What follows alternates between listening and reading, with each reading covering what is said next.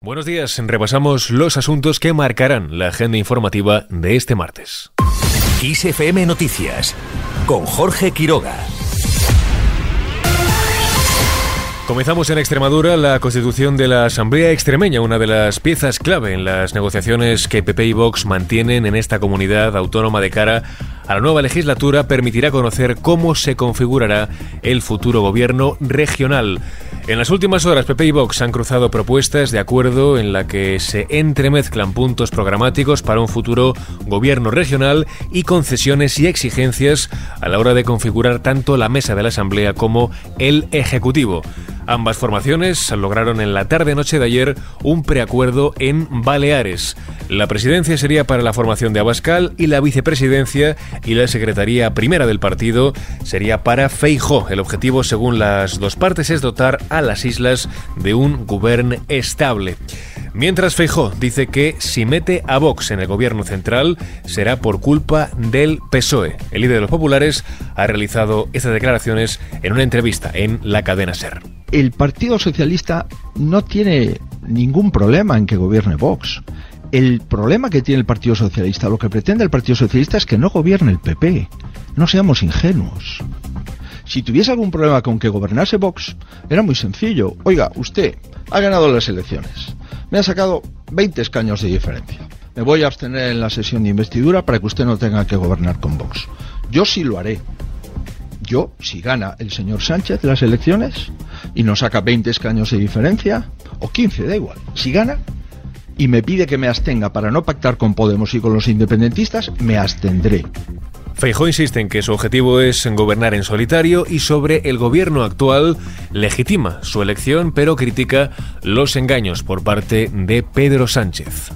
España es un Estado de Derecho y tiene un presidente de gobierno elegido en Cortes. Y a partir de ahí pocas discusiones al respecto sobre la legitimidad del gobierno. Otra cosa es que las cosas que ha hecho a mí me parezcan cosas que a veces eh, rayan la constitucionalidad de las mismas. ¿no? Y me parece que inundar las instituciones del Estado desde el gobierno creo que no se debe de hacer y me parece que engañarnos con aquello de la sedición, de los indultos, de la tipificación del referéndum ilegal, eso es un gravísimo engaño impropio de un presidente del gobierno de nuestro país, ¿no? Mientras Sumar propone seis debates cara a cara para la campaña entre Díaz, Sánchez, Feijó y Abascal. Desde la formación de Yolanda Díaz abogan además por realizar otro más entre los siete mayores grupos parlamentarios del país, unido a un compromiso para regular por ley la celebración de los debates electorales.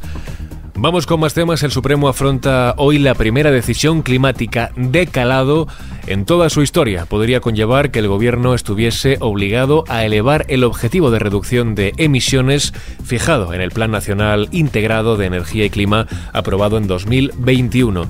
Está previsto que se vote y falla la demanda interpuesta hace ya tres años por Ecologistas en Acción, Greenpeace y Oxfam Intermón por la inactividad y falta de ambición del gobierno al afrontar la crisis climática climática al margen de este asunto, los 27 fracasan en su intento de llegar a un acuerdo para reformar el mercado eléctrico.